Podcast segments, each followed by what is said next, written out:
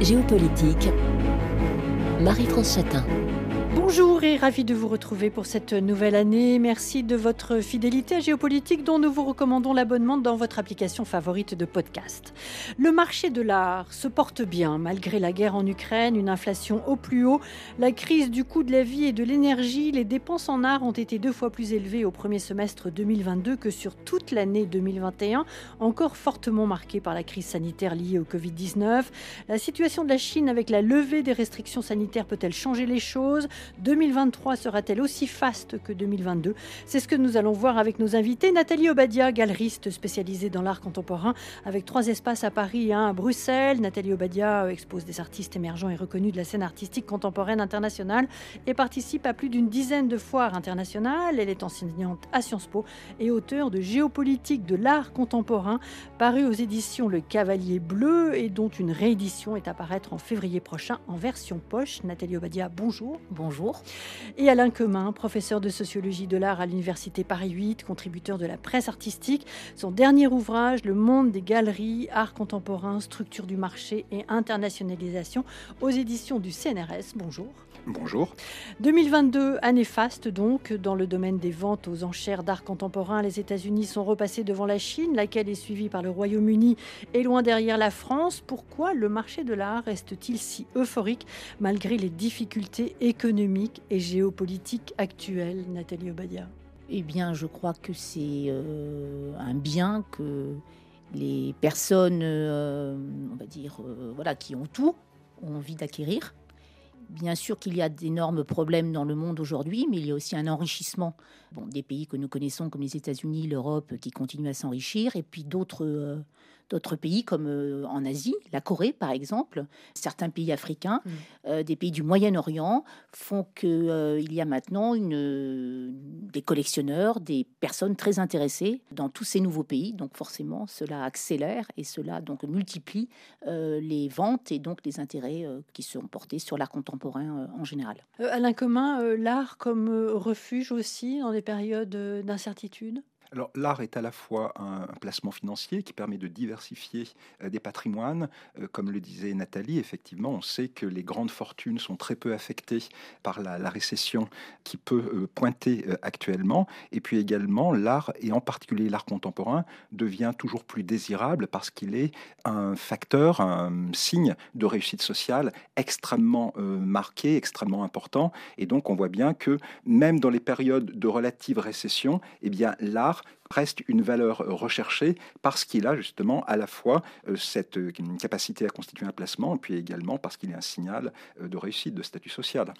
Alors, euh, l'art contemporain, 2,7 euh, milliards de dollars d'œuvres vendues dans le monde en 2022, dont 38% euh, pour la ville seule de New York. Le marché est fort, le dynamisme du marché de l'art est vraiment là. Le marché de l'art contemporain, Nathalie Obadia, c'est la locomotive du marché de l'art aujourd'hui.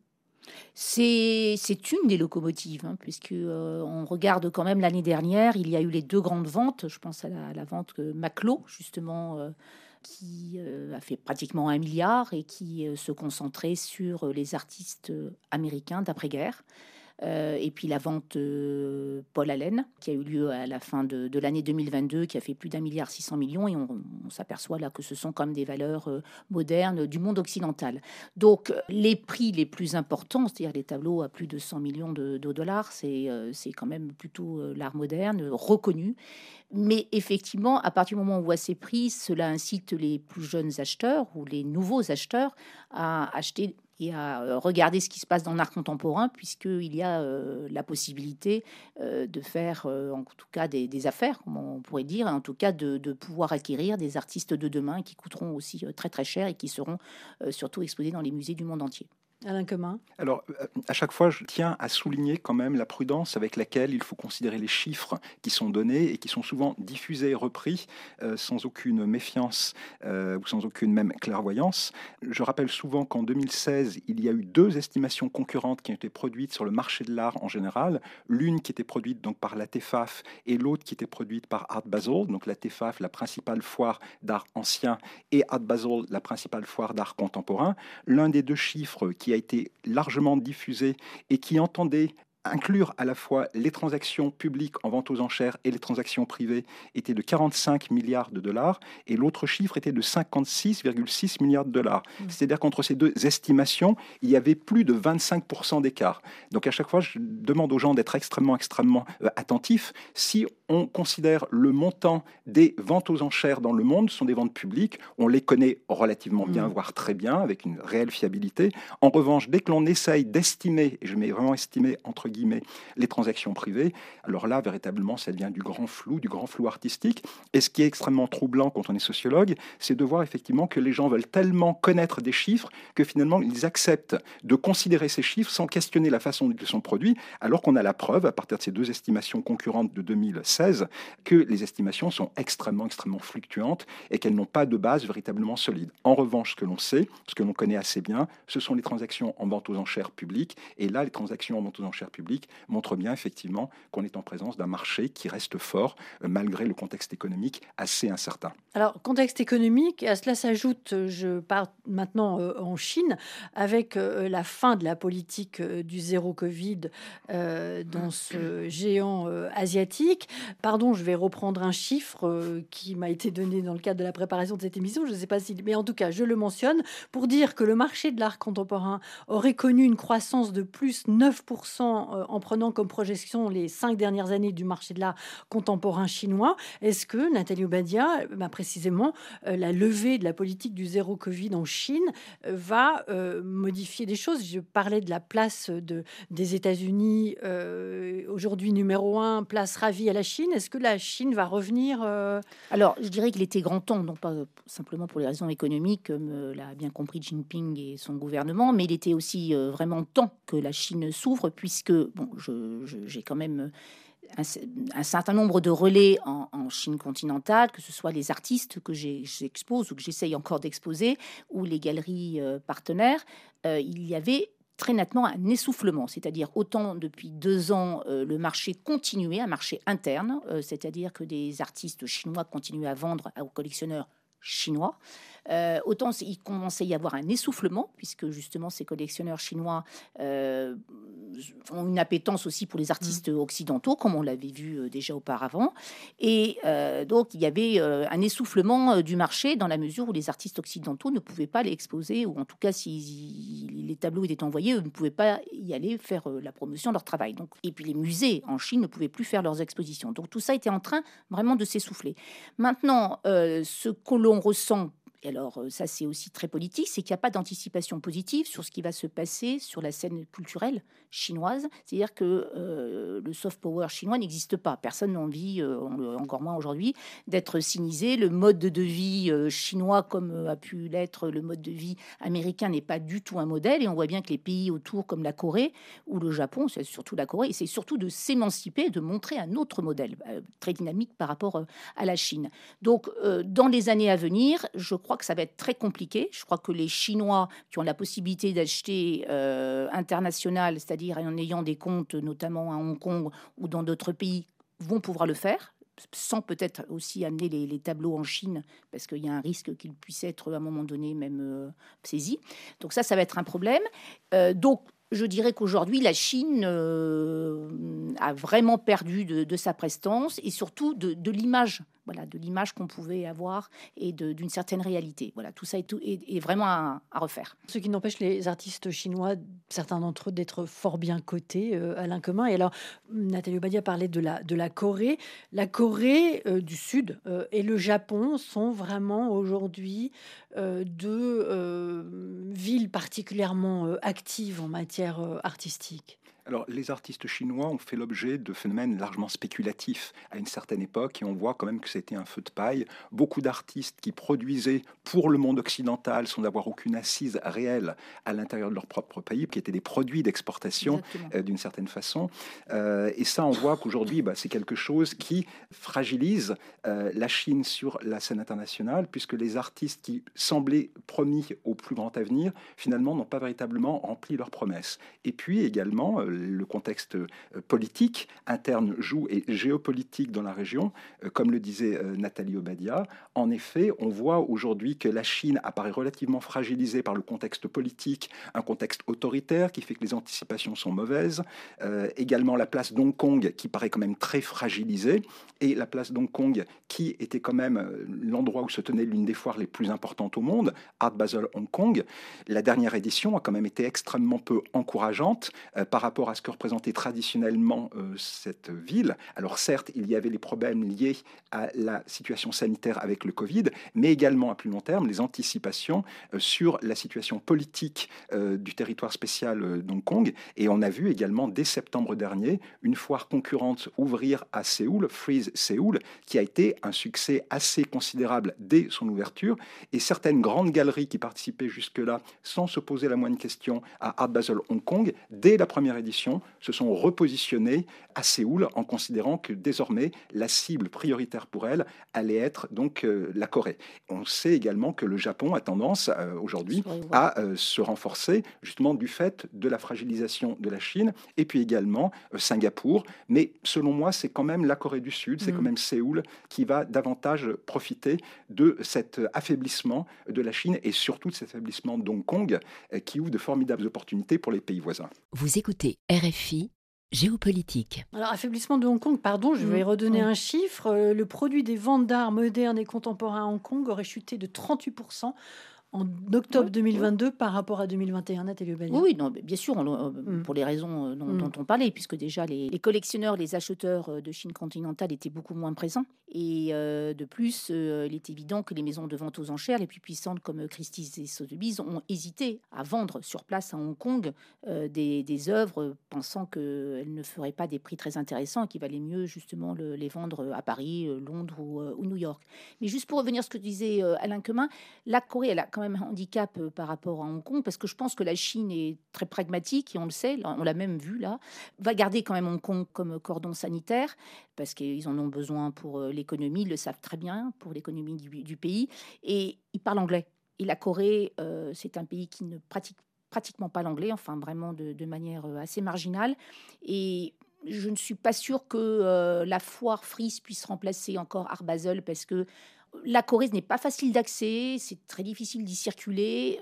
À Hong Kong, on a quand même les codes euh, voilà, du monde anglophone et c'est quand même très aisé pour euh, toute la clientèle qui vient du, reste de l'Asie, dont par exemple les Australiens. Bon, moi, je participe régulièrement à la foire de Hong Kong, j'y retourne là dans deux mois, et c'est vrai que c'est quand même un centre, alors que la Corée est, une, je dirais, une curiosité, mais je ne suis pas sûre qu'elle puisse, pour le moment, euh, supplanter Hong Kong. Voilà, il y a trop de handicaps. Donc on ne va pas enterrer Hong Kong tout de suite à l'incommun en matière d'art Là, nous avons des diagnostics un petit peu euh, différents. Et donc là, on peut prendre les paris, vous voyez, dans une émission de radio, mmh. sur la montée de euh, la scène donc euh, séoulite, justement notamment la foire de, Séoul, qui quand même également accueille depuis quelque temps de nouvelles grandes galeries, qui a un véritable terreau également de galeries importantes, avec les galeries Kokyo, avec la galerie Hyundai, et qui a également une politique publique extrêmement favorable à l'art contemporain, qui pourrait faire que les choses peuvent prendre très vite. Par exemple, il existe une politique comparable à celle euh, de la France pour les,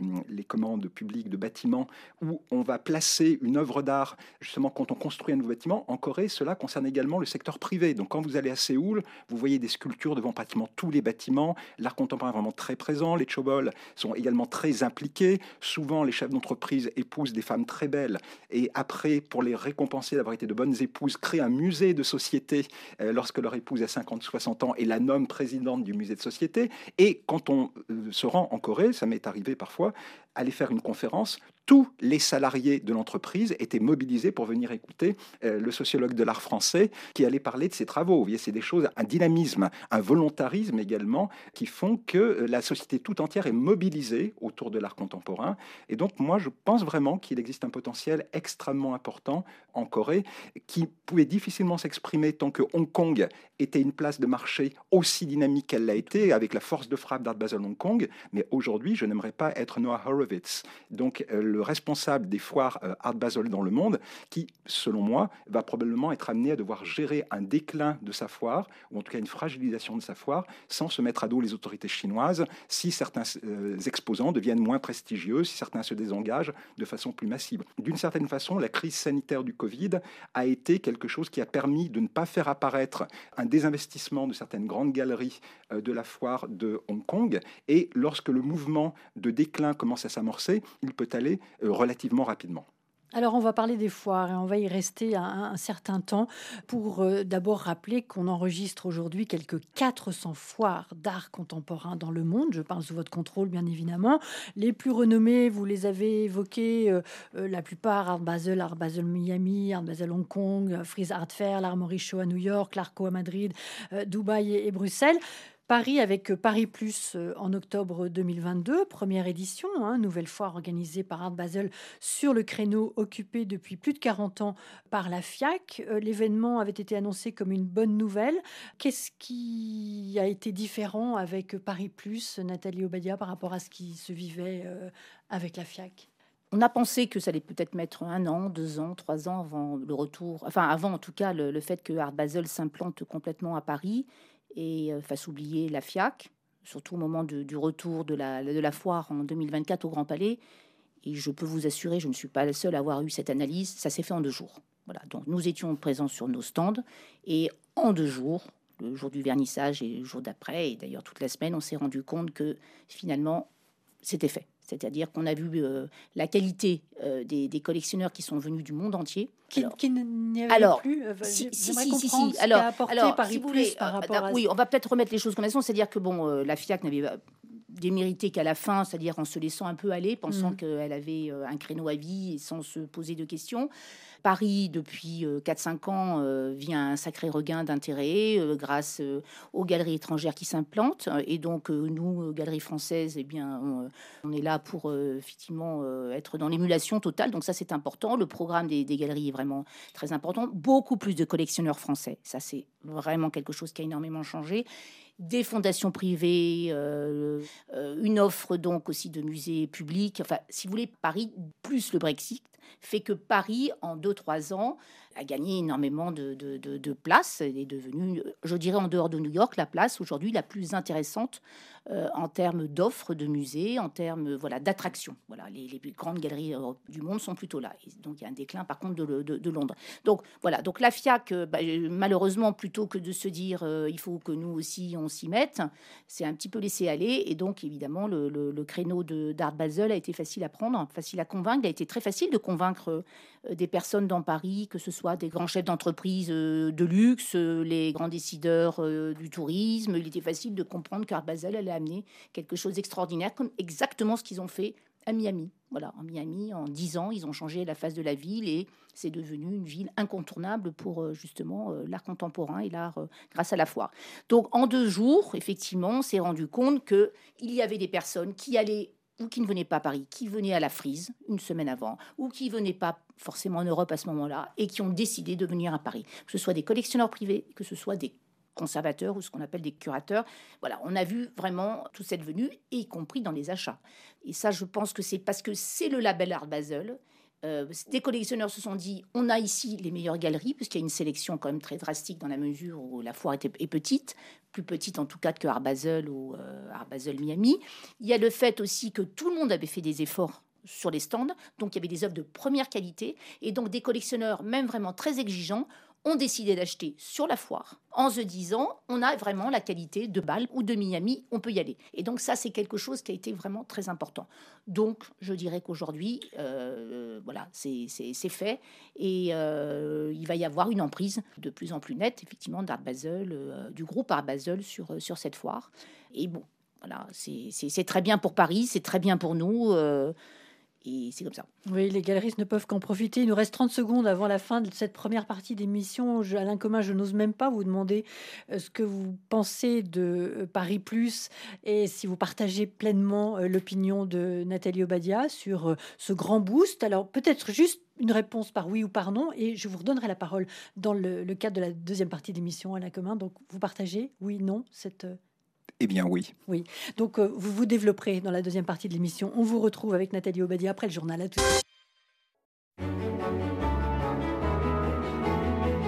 Géopolitique, Marie-France Chatin. Regard sur l'art contemporain, nous retrouvons nos invités Nathalie Obadia, galeriste spécialisée dans l'art contemporain avec trois espaces à Paris et un à Bruxelles, enseignante à Sciences Po et auteur de Géopolitique de l'art contemporain aux éditions Le Cavalier Bleu, dont une réédition paraîtra en février de cette année, en version poche également. Et Alain Quemin, professeur de sociologie de l'art à l'Université Paris 8, contributeur de la presse artistique, son dernier ouvrage Le Monde des galeries, art contemporain, structure du marché et internationalisation aux éditions du CNRS. Alain Quemin, on a terminé la première partie de l'émission sur Paris Plus, qui est venu en octobre dernier remplacer euh, la FIAC, qui avait occupé le terrain pendant plus de, 40 ans.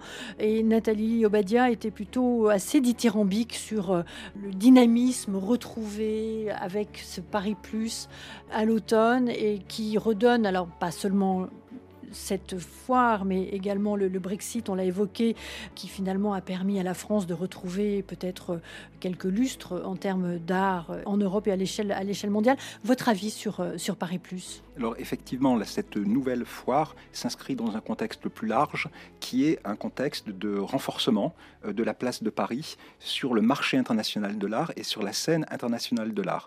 Et effectivement, tout le monde a été assez surpris de voir la rapidité avec laquelle la foire a réussi à imposer euh, sa marque dans l'espace euh, des galeries parisiennes, euh, dans l'espace des galeries internationales, même qui participaient. Et ce qui m'a quand même beaucoup frappé, c'est immédiatement, comme le disait Nathalie Obadia, c'est la présence d'œuvres importantes.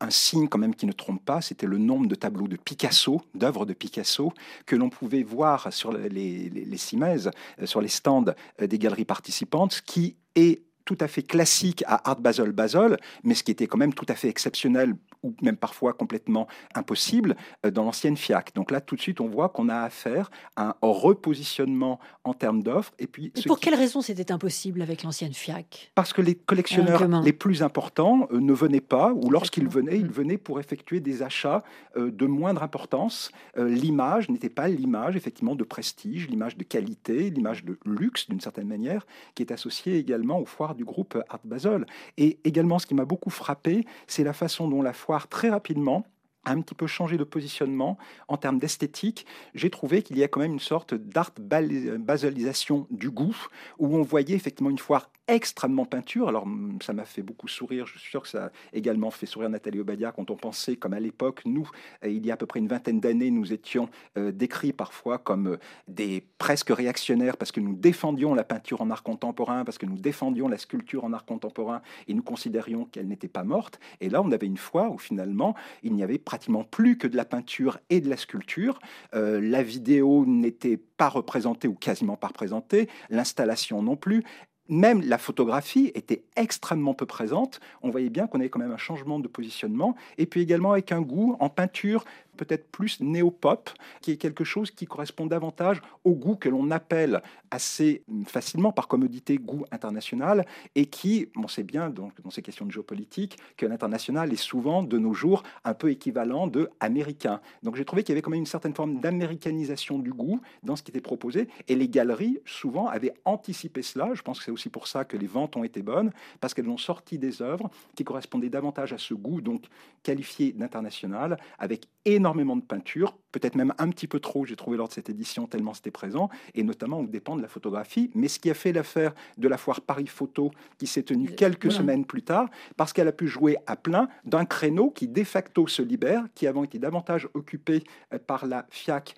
de façon concurrente à Paris Photo, alors que là, eh bien, on voyait bien que les galeristes avaient beaucoup anticipé cette demande donc sur la peinture et sur la sculpture. Peinture et sculpture, et puis finalement une espèce de, de reconcentration sur euh, des modes d'expression euh, qui se ressemblent et qui, voilà, plus d'homogénéité peut-être, euh, Nathalie. Oui, mais ça c'est un peu aussi euh, normal parce qu'aujourd'hui, un artiste qui est au Beaux-Arts à Paris va faire un troisième cycle ou une bourse. Il peut aller aux États-Unis, il va aller travailler en Asie. Donc, si vous voulez, aujourd'hui, ce sont les artistes qui sont quand même habitués et, les artistes américains aussi qui viennent en France ou dans d'autres pays.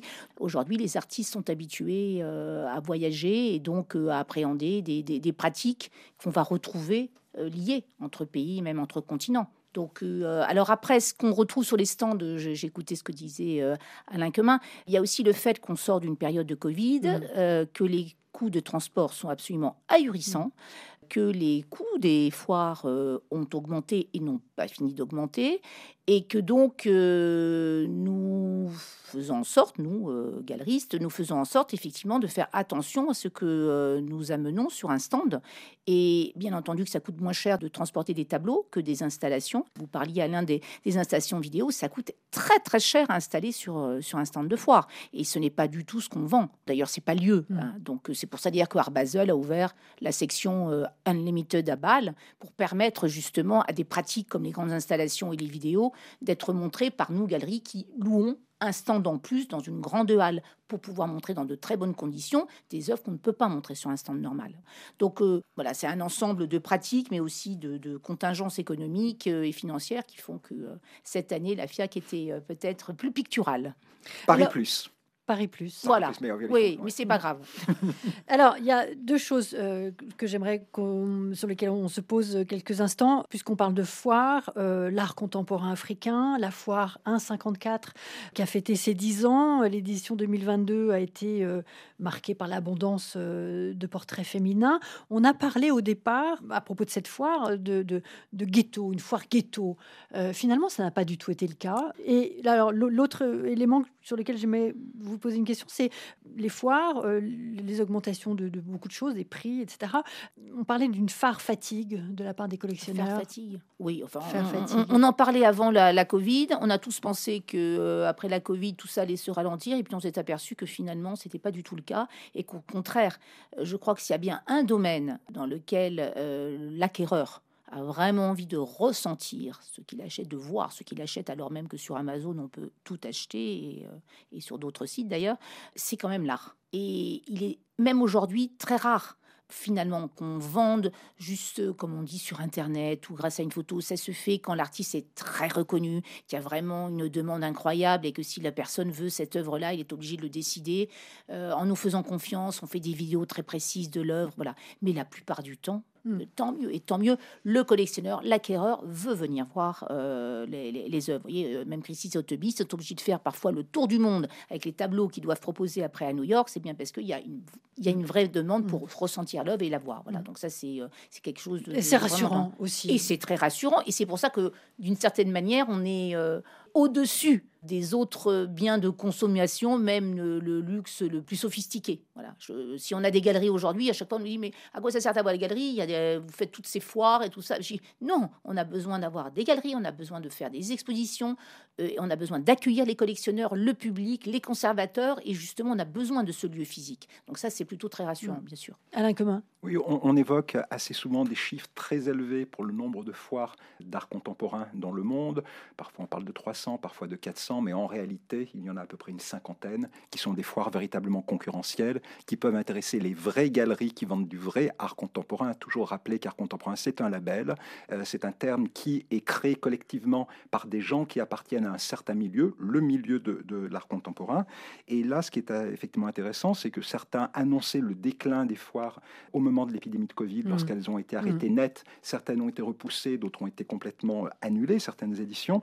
Mais on voit bien, là, ce que j'ai trouvé très intéressant, c'est il y a quelques jours à peine, la liste des participants euh, de la foire de Madrid, Arco, a été rendue publique et il y a 30 euh, galeries nouvelles dont beaucoup de poids lourds, des galeries très importantes, qui n'avaient jamais participé à Arco, qui est une très bonne foire, qui n'est pas la foire euh, la plus euh, orientée marché comme les foires du groupe Art Basel, mais évidemment c'est une foire, donc elle l'est par nature, mais en tout cas qui a toujours eu une exigence également en termes curatoriaux, euh, une exigence en termes également de focus sur certains groupes de pays. Eh bien, cette foire Arco, déjà, on voit que cette année, elle va connaître un regain parce qu'elle fait partie des foires sérieuses, des foires importantes, et donc elle attire des galeries qui sont des galeries vraiment importantes. Et quand des galeries se positionnent sur une foire, elles ne le font pas pour perdre de l'argent, elles y vont parce qu'elles pensent que c'est une, bonne chose pour elles. Donc je pense effectivement que ces, foires, euh, elles sont amenées à renforcer encore euh, leur emprise, mais je pense aussi que les galeries euh, vont se dire de plus en plus, on focalise notre attention, notre énergie sur les foires qui font véritablement véritablement sens.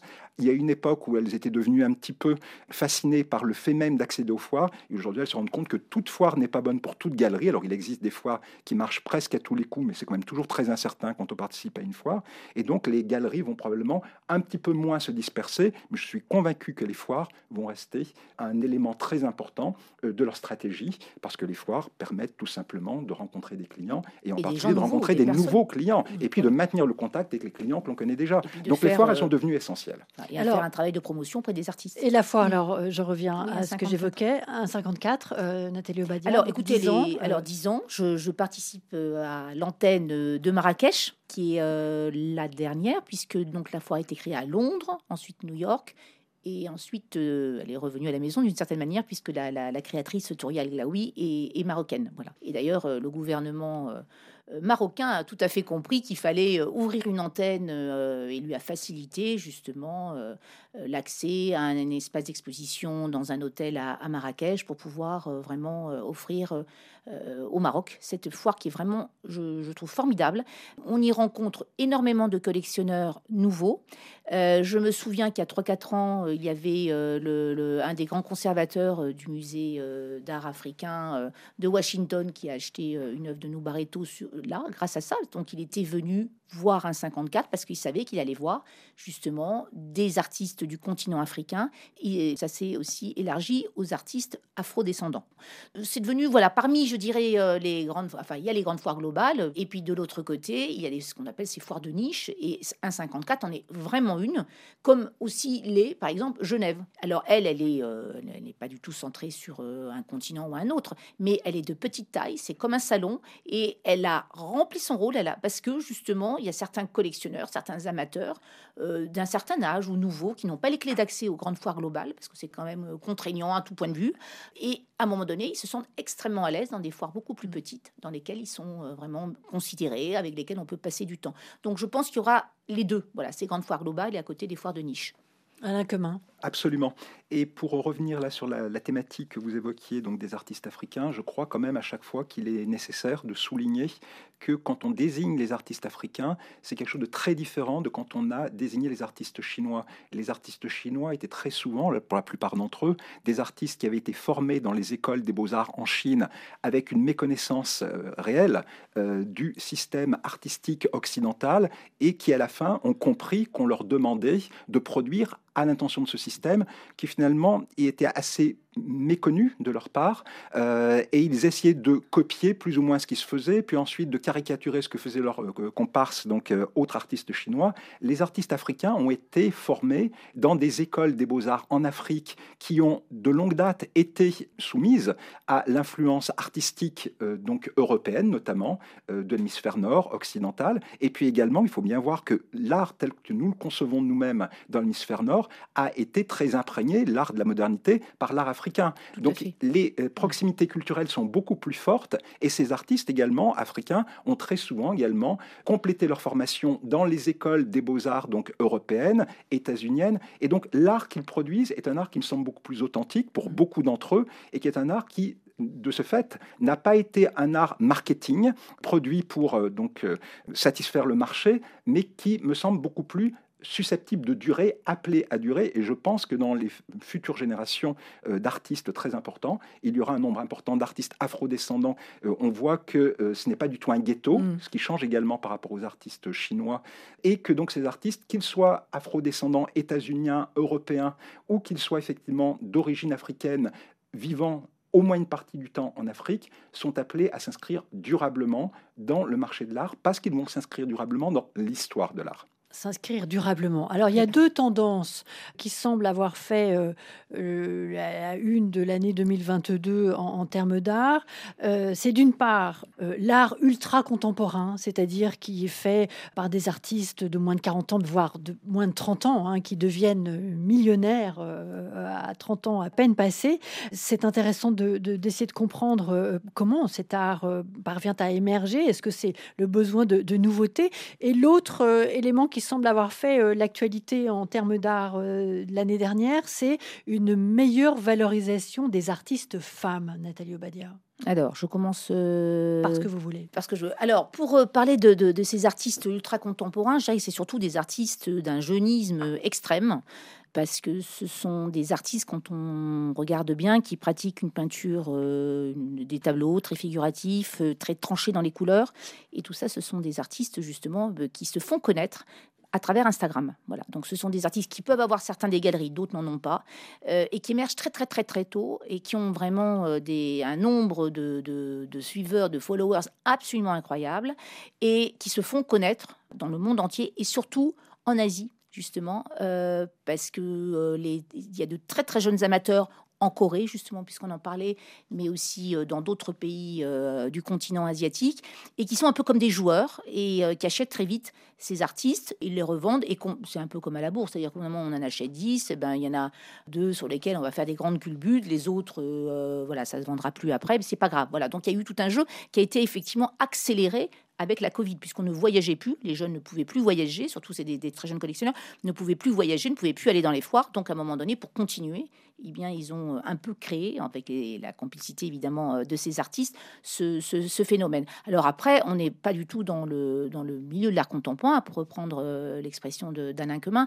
euh, puisqu'il n'y a pas, on va dire, la reconnaissance des, personnes qui ont le pouvoir, comme, comme sont les curateurs, comme sont les conservateurs du musée, la presse spécialisée, les grands collectionneurs influents. Donc, c'est-à-dire qu'à un moment donné, c'est un autre, un autre monde. Vous voyez, c'est bon, on l'abordera pas, mais c'est un peu aussi comme les NFT. Voilà, c'est autre chose. Voilà, on n'est pas du tout dans la même dans la même sphère.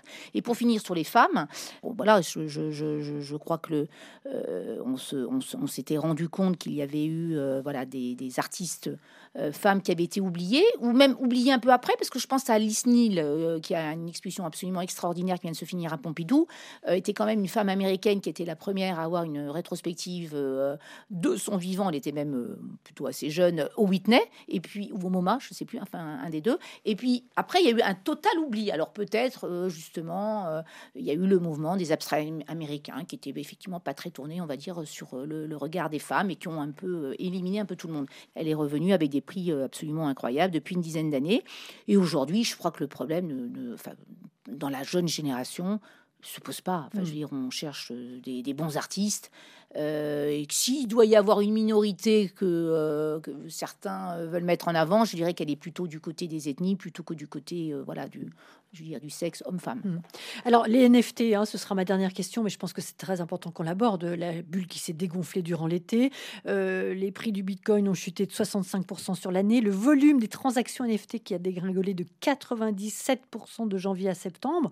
Euh, Alain Commun, c'est la fin définitive de la galaxie crypto. Euh, alors moi, c'est quelque chose qui ne m'a pas du tout étonné, parce que j'ai toujours été très sceptique envers les NFT, et j'aime beaucoup rappeler cette euh, anecdote. Quand les NFT sont apparus, tout le monde a décidé, les personnes qui étaient les plus impliquées dans cette technologie-là, que les NFT étaient destinés à devenir un support pour l'art. Mmh. Et moi, je rappelle que quand j'ai été étudiant, les micro-ordinateurs étaient apparus, et à l'époque, on pensait que les micro-ordinateurs allaient s'imposer dans la vie de tout le monde, ce qui était très bien vu, mais on était convaincu que ce que l'on devait enseigner aux étudiants, c'était le codage. Et donc j'ai subi aussi bien à l'ENS qu'à Sciences Po des dizaines, des centaines d'heures d'apprentissage de code avec des langages différents dont on ne savait pas lequel allait s'imposer. Et donc je pense que quand des nouvelles technologies apparaissent, on perçoit plus ou moins qu'elles vont avoir une importance, mais qu'il faut quand même prendre du temps pour savoir quel est l'usage qui va véritablement en être fait. Et pour les NFT, je pense qu'on était très imprudent en pensant que les NFT étaient destinés à devenir des supports d'œuvres, qu'elles deviennent des supports de titres de propriété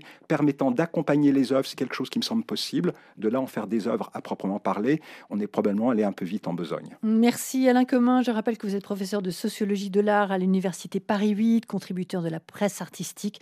Et je cite votre dernier ouvrage, Le monde des galeries, art contemporain, structure du marché et internationalisation aux éditions du CNRS. Et Nathalie Obadia, galeriste spécialisée dans l'art contemporain, avec trois espaces euh, à Paris et un à Bruxelles. Nathalie Obadia, qui est également enseignante à Sciences Po et auteur de Géopolitique de l'art contemporain aux éditions Le Cavalier Bleu, dont une réédition paraîtra le mois prochain et en version poche. Géopolitique était signé Marie-France Chatin, Cécile Lavolo et Nathalie Laporte. Demain, nous parlerons de la relation franco-allemande au prisme de la guerre d'Ukraine et à quelques jours du 60e anniversaire du traité de l'Élysée.